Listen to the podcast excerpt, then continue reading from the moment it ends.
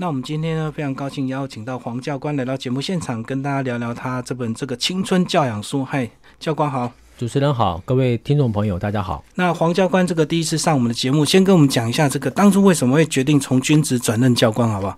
哦，因为呃，其实我一直想要说，以后是不是有机会可以当教官？对我只听人家，因为我有同学转教官了，那我觉得哎，那种生活好像还不错。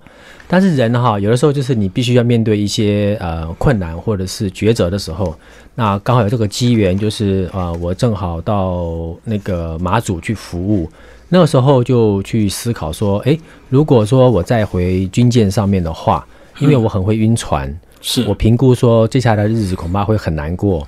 对，那不太适合我的一个身体的状况，然后刚好我太太她又怀孕了，嗯哼，那希望说能够好好照顾家里面的这个心情，就讨论之后觉得说，也许我转换个跑道，到军训教官这边，我一样可以去服务同学这样子。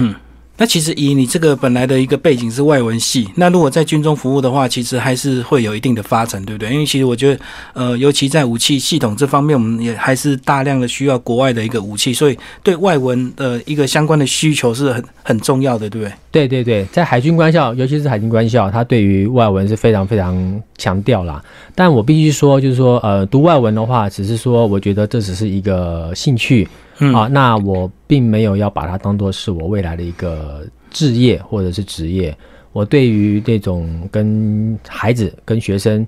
来辅导相处，这个我反而是更有兴趣，包括写作。所以也是因为这个家庭的因素，让你决定这个转任教官。是，然后到了教官之后，呃，第一个服务的学校就是呃西湖高中。对，西湖高中。嗯，那其实西湖高中在当地的这个呃以彰化县来讲，它大概是一个什么样的位置？它就是仅次于彰中。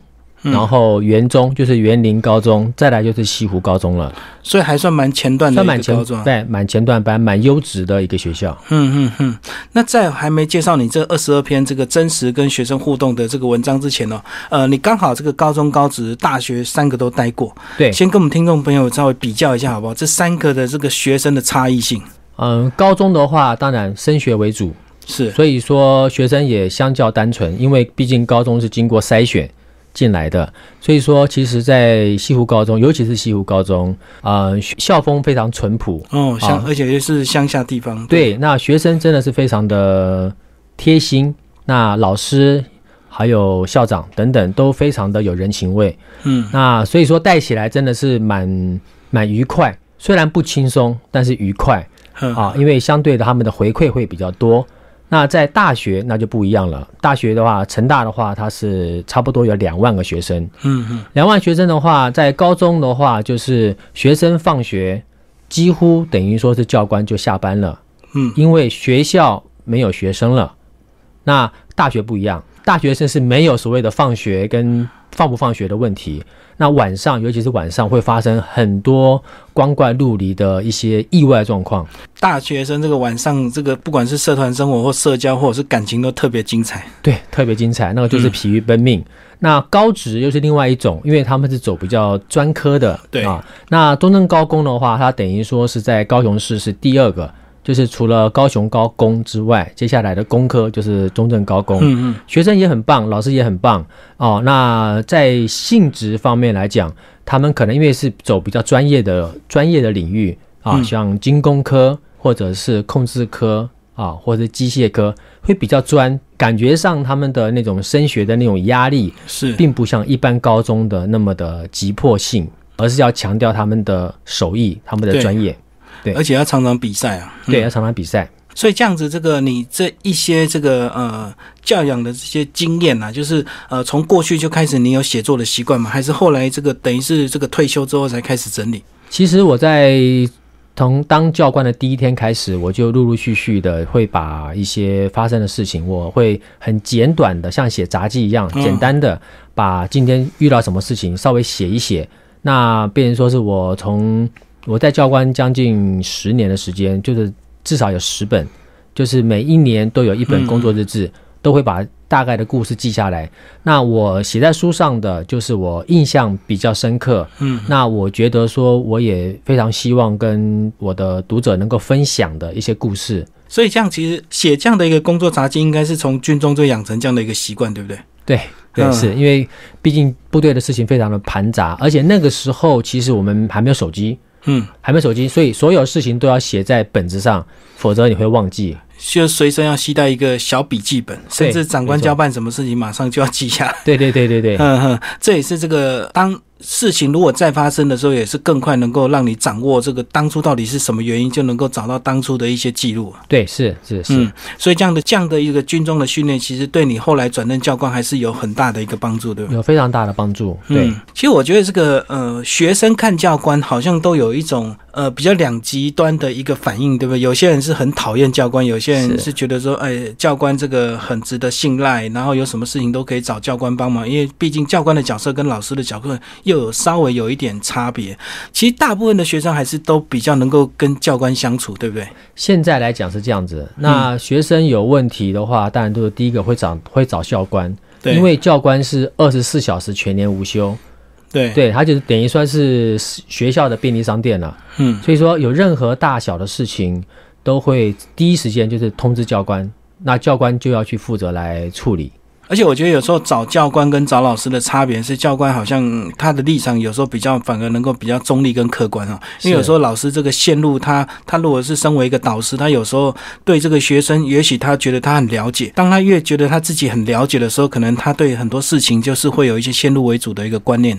对，我想多多少少吧。那我我不可否认，有一些有很多老师当然是非常非常好，但是就是说，因为可能是我们从军旅生涯有经历过这么多，看见这么多的长官，那我们慢慢的无形之中，我们就学到一些就是领导统御的一些技巧跟方法。那老师可能他在上课方面他是非常专业的，对。可是对于小孩子的管理跟领导，他们可能。这个经验上就比较没有像教官这么厉害，这样子。嗯嗯嗯。而且有时候这个教官因为经过军中的等于是震撼教育啊，这个回头再来这个校园，其实相对还是单纯多了。是的，嗯是。那其实这个呃教官，你现在出的是第二本书嘛？哈。是。那先跟我们讲一下这个你的第一本跟第二本这个差别在哪里？哦，第一本我是写我在中正预校一年级的生活。哦，学生生活。对，学生生活。那我因为预校已经成立四十几年了，但是都好像没有一本书是专门写中正预校学生是怎么生活的，怎么呃起床啊，怎么叠棉被啊，那放假是怎么放啊？嗯嗯啊，在学校会过什么样的生活？因为毕竟这是一个蛮神秘的一个一个一个学校，跟一般的高中不一样。然后后来我就思考说，哎，我既然当教官了，我很多的故事都在我的脑海里面。如果说我没有把它记录下来的话，也许再过几年我都淡忘了。那甚至于说教官退出校园了，根本不知道有这个职业。嗯，所以说我是希望这本书是当做一个桥梁，然后可以给家长做一个参考，然后给老师做一个代班的一个指引。就说，哎，如果你要代班，也许你可以试试看。我用我的方法，我不敢说是非常正确，但我想用一些比较呃让学生能够接受、能够另类的方法。这样子的话，我觉得就是教官的角色。哦，所以这两本书各有不同的一个对象。第一本就是你过去担任学生的你的角度，你的这个青春日记，就对。对对 对。那第二本就是你呃担任教官这十年整理出来非常精彩的一个这个文章哦。那其实我知道你后面呢还还蛮期待这个写作能够一直创作下去，然后现在也有正在动笔写小说，是吧？对，其实我小说已经有写完三本了。嗯。但是嗯，您也知道，就是说在现在出版业蛮不景气的。不景气，然后所以说，呃，我想可能是我小说也许还写的不够好，还没有办法写到让出版社愿意花钱啊，都是帮我来出版。那第二个就是说，的确是因为不景气。那在台湾来讲的话，的确在小说这一个领域，嗯，出版社他们的回收。不容易，不容易，所以说会更行困难。那我是一直在这方面在努力啦。哦，不过这个作品等着，其实总有机会会出版。而且因为呢，透过你这个第二本这个呃教官的这个。呃，这本书呢，其实无形中就把你整个知名度就拉得更高。那这样子，其实以后大家回头来看你的小小说作品，一定会有加分的一个效果。是，希望如此。对啊，所以这个呃，即使要当一个作家，还是要有一些宣传的一个策略。各行各业都是这样。是，嗯嗯，那接下来我们来聊聊这本书，好吧？呃，你总共分为五个章节、五段来写这些内容哦。那分别就是人际关系、感情学分以及师生对峙、呃危机处理以及沟通管理。那这个当初怎么去呃用这样的五个章节来区分？其实我原来我没有区分，原来我是按照时间。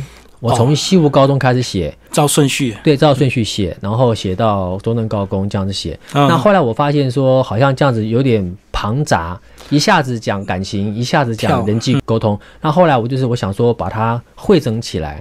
汇整起来之后，就归纳起来之后，就发现说，哦，就一块一块的，那能够让读者能够呃知道说，哎，我这个章节他讲的大概是哪一个区域，你最感兴趣的哪个区域？有些人看书可能他先看感情的这一部分，那有些人可能先看沟通的部分。所以说，呃，我是想说，适合每一个不同年龄层的家长或者是老师，如果说他觉得。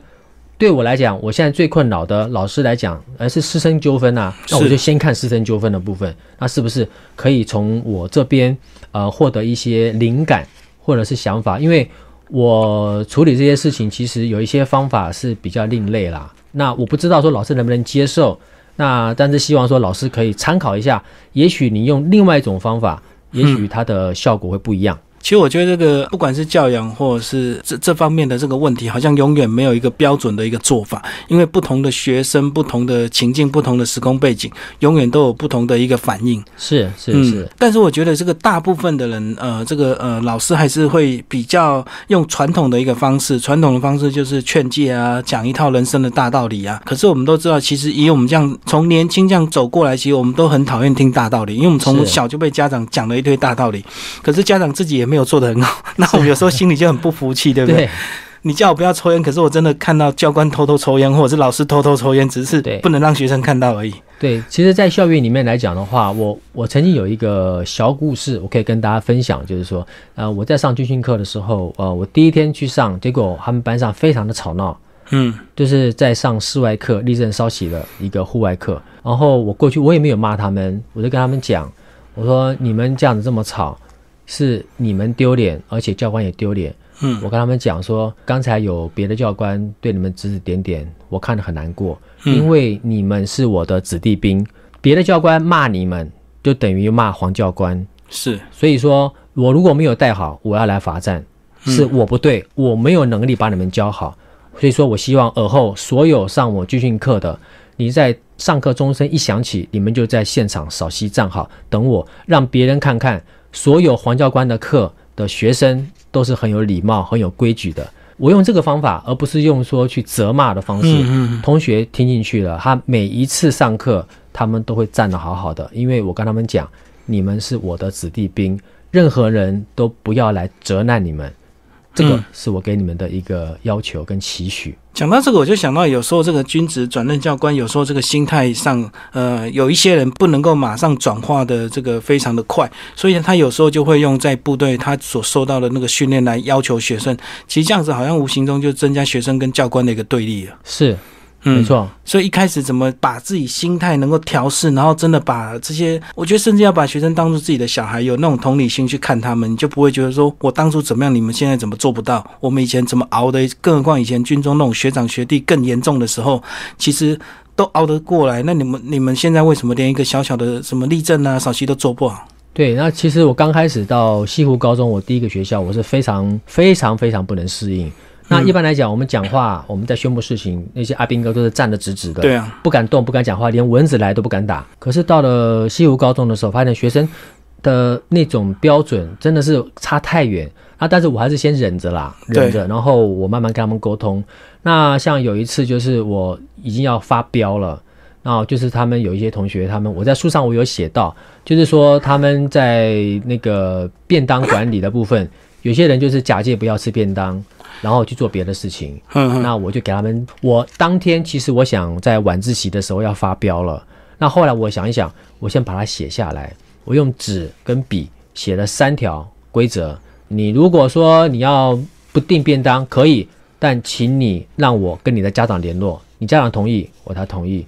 啊，第二个、第三个什么，我把它写得很清楚。然后我在宣布完之后，我把它贴在公布栏。我想，呃，由这个转化就避免了第一次就是教官在跟学生讲话的时候马上就发飙了。嗯嗯第一个伤彼此感情，第二个真的没效果。嗯，那我就跟他们讲，教官很很不喜欢你们这样的行为，呃，我也不多讲，我也不讲大道理，你们等一下解散之后自己去公布栏看，有问题的来找我，否则就是这样子执行。其实我我是觉得啦，就是说对学生好，并不是一味的相怨，对，那个学生绝对不会怀念你，而且他会踩在你头上。而且扔头轻棍，对，是真的。那反而说你对他们的严格，但这是合理的要求，而且呃也能够自己以身作则，有做到。我让学生早上男生就是做伏地挺身，在西湖高中的时候，因为我带那个住校生，嗯嗯。学生做几下，我就是做几下，我给学生给学生做一个个示范，女生在旁边就负责鼓掌。嗯嗯，拍手功三百下。那一来是让学生觉得说，哎，好像女生在帮我们加油；那二来是男生就在做俯卧撑。那真的的确有一些学生做不起来，嗯，做个三个五个就在哇哇哇叫。我就跟他们讲，我说没有关系，你们做不起来没有关系，俯卧撑是男人做的。如果说你们觉得做不起来，教官绝对不会。绝对不会怪你，你就站起来，我不强迫哦，能做的就跟我一起做。结果每个人都撑到三十下，那有些人甚至还会多做。所以我觉得同样达到一个目的，他们的运动目的，但是你的说法、你的做法不一样，小朋友他的接受度当然就不同。所以有时候不是做不到，是真的不愿意做。因为有时候男孩子这个到了当兵，你好像这个部队操练什么都做得到，可是，在学生时代，你就你就是懒懒散散，你就觉得哎呀，我我做几下我就不行了，不行了。对对对，嗯，而且这样子巧妙的运运用一些这个。异性之间的一些技巧，所以反而无形中让他们觉得他想展现男人的一个气概。对，他不想承认他不是男人。对，没错。所以这个也不用骂，他们自己就会乖乖做了。是是是。嗯嗯嗯。所以像刚刚讲到那个呃住校生便当的事，在书中也有收录在里面。然后这个最后一篇，然后讲到是先严后宽哦，所以就是讲到一开始你可能把规定放太松了，所以造成学生呃大家有样学样这样。对，我觉得就是经验。那我也很坦白的讲讲出来，因为当初啊经验不够，所以说我才修正。所以，我我觉得人之所以跟动物不一样，是说人会去反省，反省说啊不对，我太松了。好，没关系，我现在开始修正。然后我把它定的严格一点，定个严格点之后，把丑话讲前面之后就好办了。嗯，对，这是我当教官的经验啦。对。跟小孩子、跟教导小孩子是一样的。对，先把规矩定严格一点，最后你再放宽，大家会感谢你。那如果你一开始很宽松，当你要开始紧缩的时候，大家就就会抱怨。对，没错。嗯，所以其实这也是你这本书最后写的这个青春教养练习，对，会加练习两个字，是不是你自己对你来讲也是这一个成长学习的一个过程？对，那我写我写的呃这本书最主要的就是说啊，我写的说我当教官，然后我在家长。老师跟学生这三者之间，我不断穿梭当桥梁的一个故事。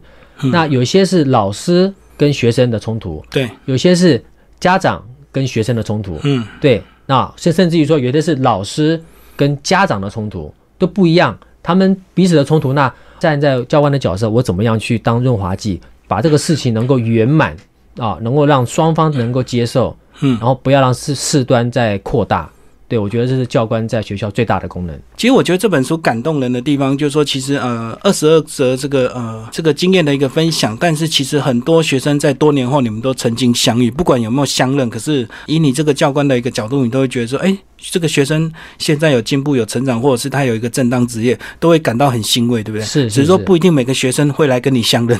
对，没错，是。所以这也是我觉得，不管也是教官，其实有时候老师也会有这样的一个感触。你教过很多学生，有些学生也许你忘记了，可是多年后，其实学生看老师、看教官都是看唯一的。那因为我们教官老师是看很多几百几千位，然后十年累积下来，你也服务了上千位的这个学生，你不可能记得每一个人。对，没错，是。所以有时候这个呃，在路上被学生认出来的那种感动，或者是透过 email，甚甚至现在脸书很方便，呃，是不是应该也会有很多学生突然加你好友，就告诉你说我。就是书中哪一位这样？对，像我出了这本书之后，就有就有学生他就是有一些反馈，他就说：“哎，教官，谢谢你当初啊给我的协助。”我说：“我什么时候协助你？”他说：“哦，就是因为那个时候我跟我男朋友吵架，嗯，是，然后你把我们两个做开导，开导了好几个小时，然后我很我很感谢你。虽然说我现在我的的我的另一半并不是当初那个，但是在我最难过的时候是你陪着我，嗯，那我要谢谢你。”就听到这些话语，其实我是很感动，就像是说我在书中后面有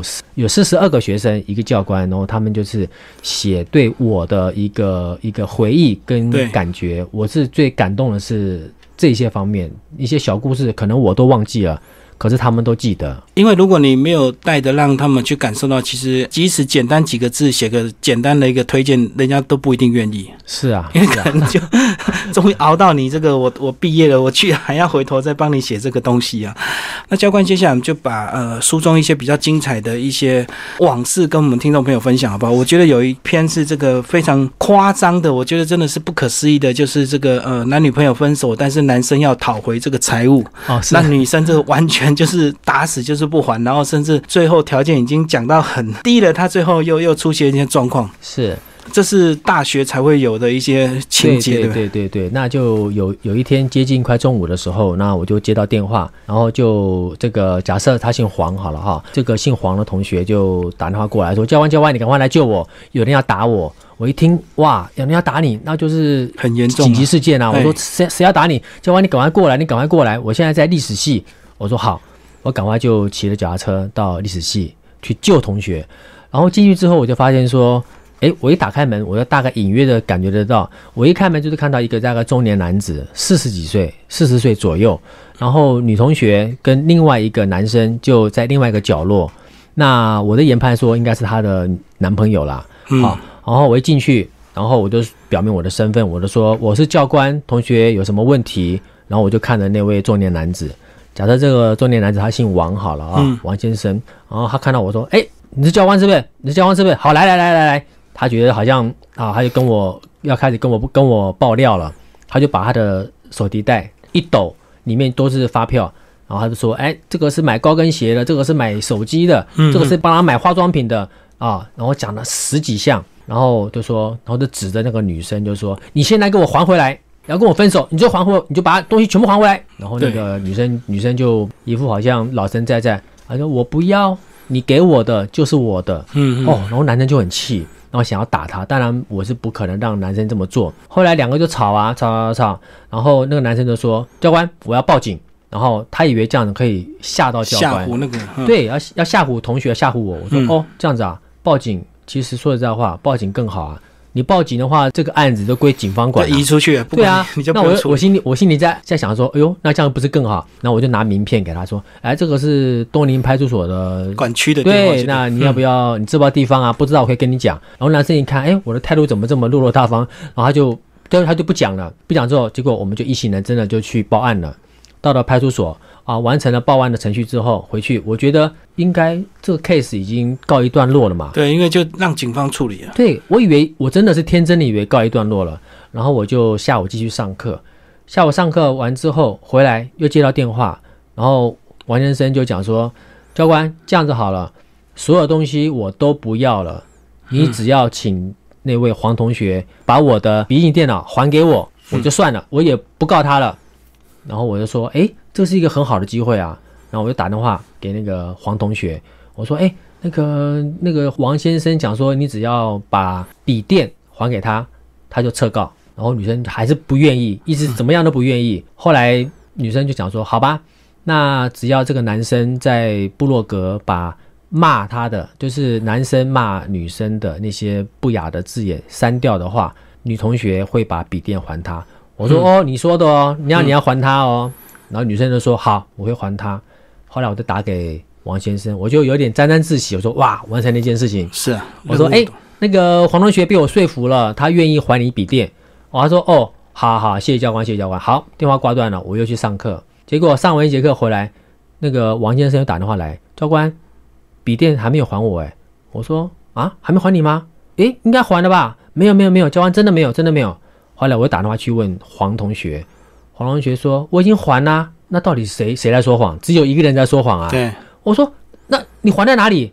哦，我摆在他们家对面的停车场。好经典的答案，你知道吗？我说我我那时候我都傻眼，你你为什么要摆在他们家对面的停车场？万一掉了呢？嗯，然后女同学说掉都掉了啊，哇，这是你讲的哦，掉了你要赔哦，啊赔就赔啊。结果我又跟王先生讲，王先生讲说教官他在唬你了啦，怎么可能掉？他说我们家的对面根本就没有停车场，他骗你的。嗯我一听，哇，又有一个人在说谎。后来我就打电话过去，我说黄同学，王先生说他们家的对面没有停车场，你在做梦是不是？嗯，到底怎么回事？你的笔电到底放哪去了？后来他才说，教官笔电掉了。哦，我觉得我好像被他们耍来耍去，知道吗？我之所以愿意帮他们两个传话，就是希望说这个事情能够圆满。尽快解决问题。对，嗯那我就说，那你你你你你怎么办？没关系啊，我就陪他。哦，这你说的哦。然后王先生知道之后就说，好啦好啦，就算他一万五，赔我一万五。然后女同学当然也不愿意嘛。后来就是又折中了好几次。我说啊，这样好了，你们两个就这样子，你们两个见个面，然后我们到派出所去谈。是，这样子的话，对女生来讲，男生不敢打你，嗯，那对男生来讲，也许有个保障，那对双方都好。所以说，两个也两方也同意了之后，我就陪着他们两个到派出所去，然后写和解单。啊，结果嘞，那个女生去了之后就说一万五我没有，我只有六千。后来我想说，哇，天哪，开始杀价了。后来没想到那个王先生竟然同意了，他同意了，我也吓一跳。我说，诶，这个长得像流氓的，好像还蛮温柔的啊。嗯，那我也知道说为什么他会一直被这个女生吃的死死的。好啦好啦，六千对六千呐。然后女生又说我要分期，哇，又要分期。我说会不会太离谱了？嗯我说同学你干嘛分期？一次付清就好啦。然后不也不行，我没有钱，我要分期。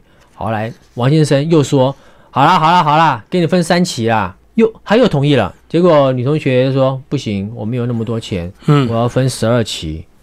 哇，等于说是每个月还五百五，百块。我觉得这个女生太夸张了。我当初我看外表以为这个男生像流氓，其实事实上我觉得这个女生更像流氓，嗯，太狠了哦。所以女人那个杀价的功力是无穷的。后来我讲说，好，都确定了哦，好分十二期，反正也不是我出钱，OK，没问题。嗯我就让他写和解书，写完了之后，然后男生这时候突然站起来，就指着那个女生说：“你只要跟我道歉，我那个六千块我也不要了。”后来这个女生站起来，就把那个和解书在我们面前把它撕掉。那时候我就我的心也跟着碎了，你知道吗？嗯我就那时候我真的是我难得的发脾气了。嗯，我就跟着他们两个讲说，今天教官从早上十一点到现在，你们看看手表几点了？都快要七点了，快要八个小时。我这样的服务，可是你们却用这样的态度来办和解，我实在是很失望。嗯以后你们有任何瓜葛、任何纠纷，都不要找我。那时候我就很帅气的就转转身我就离开了。其实主要是因为说我的肚子饿了啦，已经吃晚饭了。我说实在是太离谱了，这是我见过最最夸张的一个案例啦。嗯嗯嗯，所以其实你你这样回头来看这个例子，其实那个男生可能还真的爱那个女生，对不对？所以他表面上是要一个道歉，其实就是想要挽回啦。对他就是我觉得是一个面子，对对觉得说你你这样子会不会太无情了？他一直还想要挽回，对但女生我想她要的只是钱。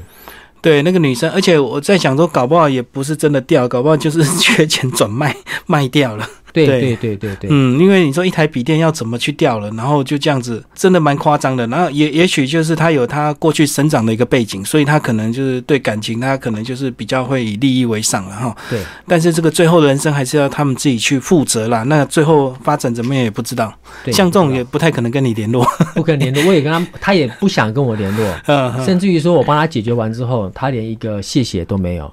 对，其实我也我也不在意啦，只是觉得说，呃，我觉得我们在高中、大学处理学生的问题，其实我们处理的是结果。当初撒下种子的是家庭教育，对对对对，这这个家庭教育的养成，其实如果还可以的话，当然是可以做一些呃导正；如果不行的话，其实你们只是延缓一些事情的发生呢。是，嗯，也许他在学校不会出事，可是他到了出社会之后，他就会遇到他的真的一个对手，或者是真的会去教训他的人。对，那时候你就是迟早要还的。那接下来黄教官里面其实还有一篇呢，这个讲到这个学长欠学弟钱，然后学弟把学长过肩摔，然后过肩摔完之后呢，后续连家长，然后连那个外面的那个兄弟都叫进来了。对对，这个帮我们分享一下。对，那嗯。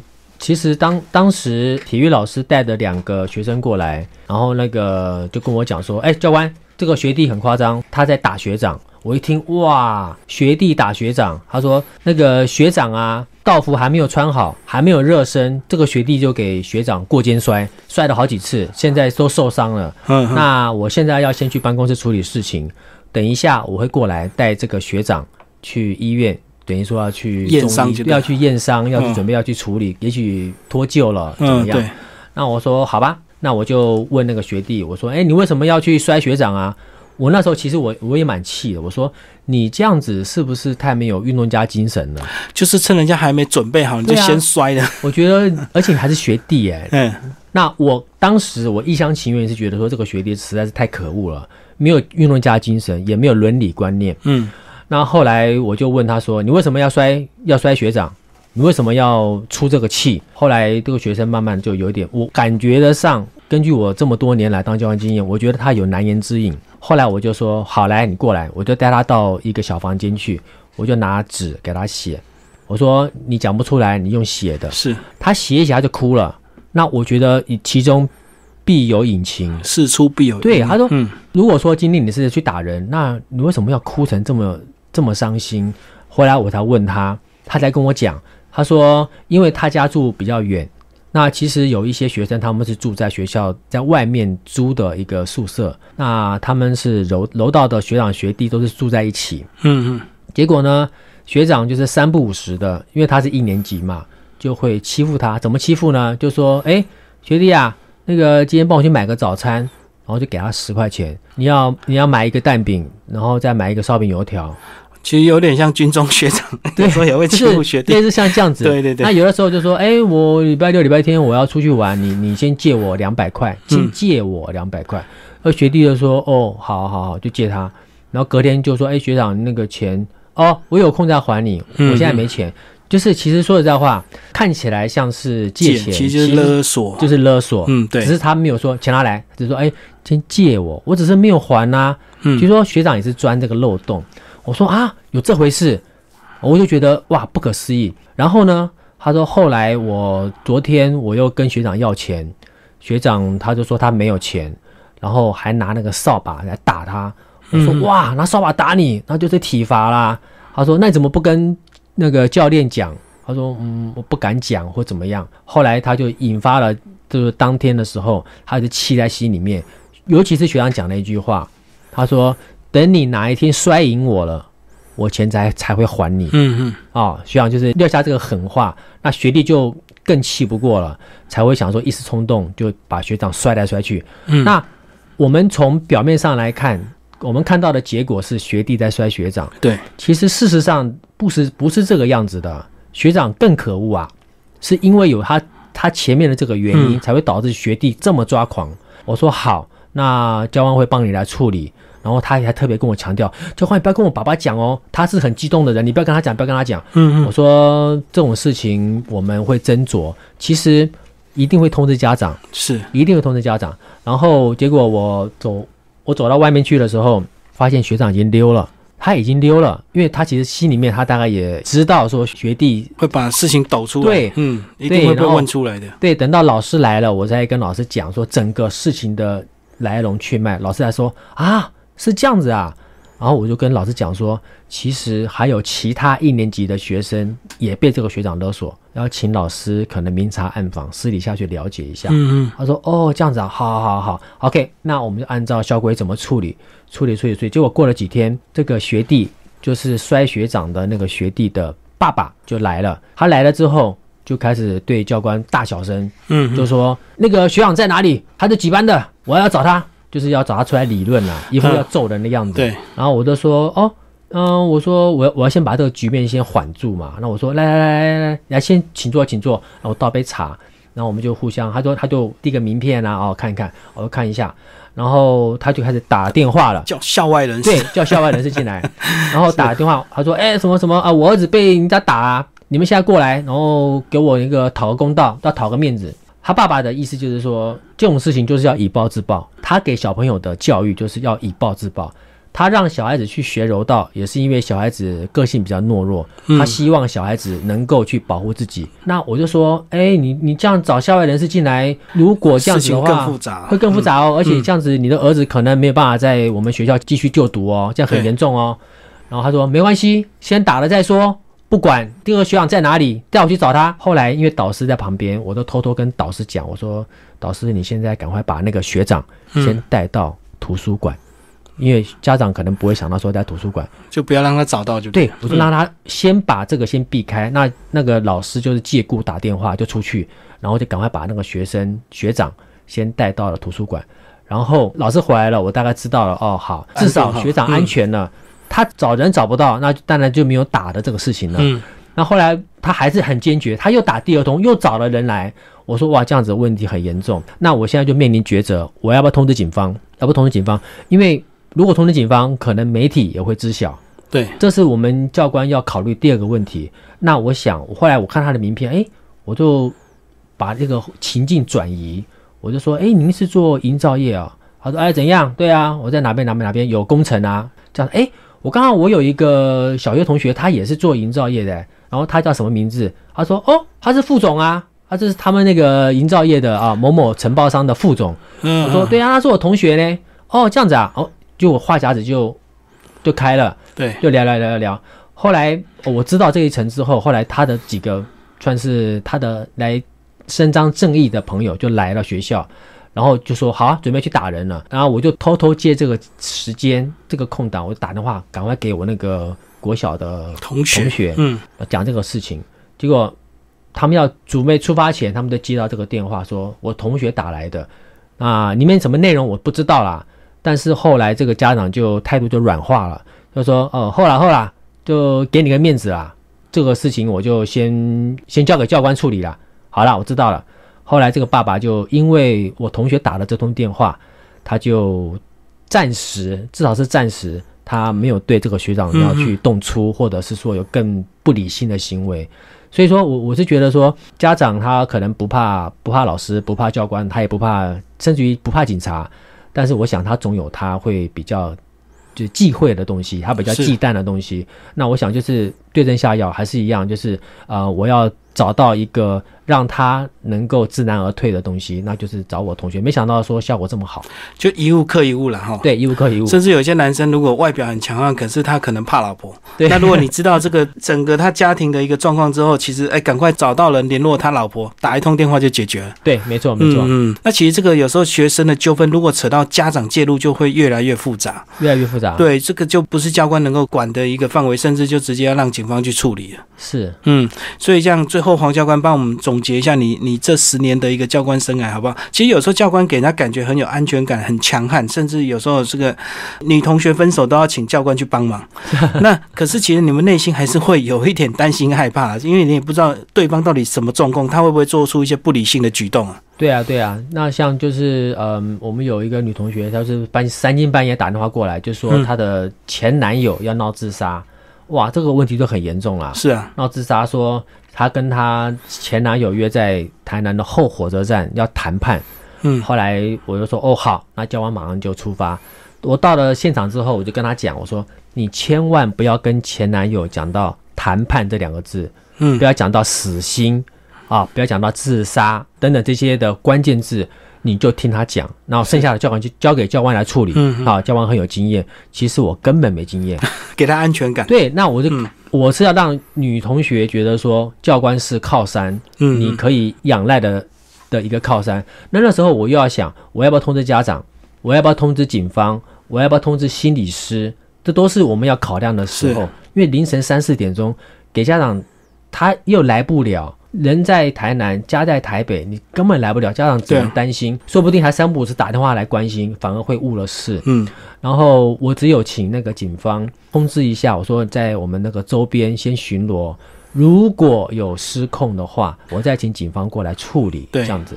那后来就是那个男男同学过来，当然就是很激动啊，还喝了酒，骑摩托车，这很危险。对。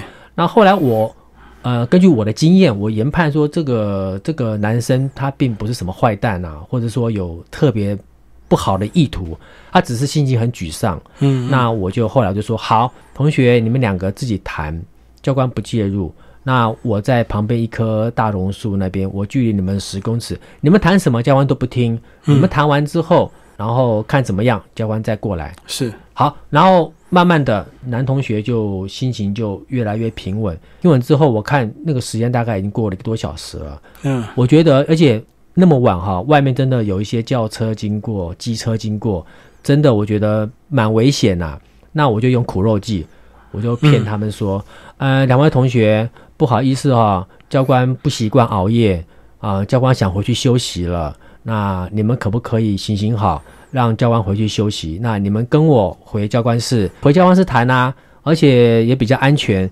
万一有骑摩托车的过来丢个汽油弹，那教官就壮烈牺牲呐、飙车族就对。对呀、那哦，我就用苦肉计，嗯然后他们就听了进去。我们说哦好，那我们就回到教官室。那当时还有另外一位韩世伟教官，那我们一次要值班有两个教官，嗯那就一起辅导，辅导一直到日出出来之后，然后才才结束，才结束这个事情。然后这个男生后来就是发愤图强，他后来考到台大的某某的研究所，嗯是，对，也是嗯相当相当不错。所以说他这个资质是不错，那可能就是在那一个关卡，他一下子卡住了，他过不了。那这时候如果说呃教官给他时间，给他机会，其实都可以救得回来。所以这也是这个呃要经验啦，因为怎么？那当下你要判断说这个男生到底是不是有有没有这个意思要跟他这个同归于尽，或者是说他就是摆明要来伤害这女生的。那如果说他只是一时情绪低落，其实让他们自己谈一谈反而会比较好。是总比这个教官在旁边一直讲一些人生的大道理，其实他反而听不进去，他反而会一直跟你辩。对，没错，是。嗯嗯，所以这也是这个呃十年这个教官经验，这个得到这么多跟学生的一个经验，那其实无形中对自己也是一种呃新的体验跟成长，对不对？是是是，嗯，我自己学到很多。所以呃，教官，你推荐这本书给什么样的人看？是给学生，还是给现在的一些呃教育工作者？其实我想第一个的话应该是家长，嗯，对家长，哦，是一切的根源呐。对家长是一切的根源。因为其实我刚才我有讲过，就是说教官处理学生的问题是处理他的结果，那在家庭教育呢，反而是原因。对，我们发现说，很多学生他会出状况，其实都是家庭的功能失调，有些是爸爸太忙，有些是妈妈太忙，嗯有嗯，些是两者都忙，对，或者是隔代教养的问题。对，那如果说家长愿意一天的三餐里面能够挑至少一餐跟孩子在一起，听听他们说话，陪伴他们，我觉得教官的事情就少很多。嗯嗯，对吧？相反的，如果早餐就是给他钱，自己出去买，那晚餐呢，可能去补习班就随便吃个炸鸡。嗯嗯，你跟他见面的时间，也许只有你下班的时候看他在读书，然后打个招呼，然后他也不理你，你也不理他。嗯那请问一下，家长，你赚钱的目的到底在哪里？你在帮小孩打工嘛？嗯，你没有培养，至少到十八岁这段期间最精华的时段，你没有陪伴到，我觉得这蛮可惜的。而且我觉得这个小孩成长错过之后再也回不去了。这个等小孩以后独立之后，他也不用依赖你了。对啊，我也常跟我的太太讲，我说，呃，小孩子成绩是其次，重点是什么？重点是他十八岁如果去念大学，嗯，他念大学的时候，他愿不愿意主动的回家来看你？这个就是你跟他的情感成不成功的关键了，而不是说逢年过节只是说妈妈我钱快没了，你帮我汇款过来，嗯其实没有感情的连接。那个更悲哀。现在有一些只要你这个钱汇过去就好，他连面都不用见了。对，也许一年只有过年回来一次。所以这一次黄教官这个呃转任教官，其实至少跟家里的相处时间总比这个在军职会多一点了。对嗯，多很多，多很多。那我每天都跟我的小孩吃早餐，早餐是我做，然后晚餐也是我做。那嗯我也是跟小朋友一起吃晚餐，所以说我在无形之中他会有一种安全感。啊那我也不让他在外面外面乱吃，一来是食安问题啦，对，那二来是你根本不知道他吃什么，嗯，那第三个是他会不会根本没吃，他跑去做其他事情。甚至也许他钱也许都被人家勒索，他根本没钱吃早餐。对，其实中有很多这种情形。对对对，嗯所以我我觉得家长如果可以的话，我真的是建议你至少要有一餐能够跟小孩在一起，多少聊聊天，这样子，我想教官的事情会少很多。只要家庭教育好，这个后面这个学生问题就会变少，这也是这个呃大家都应该要注意的事啊。那今天非常非常感谢黄正之教官为大家介绍他第二本新书《家长老师快抓狂热血教官才能搞定的青春教养练习》，呃，四字文化出版。好，谢谢。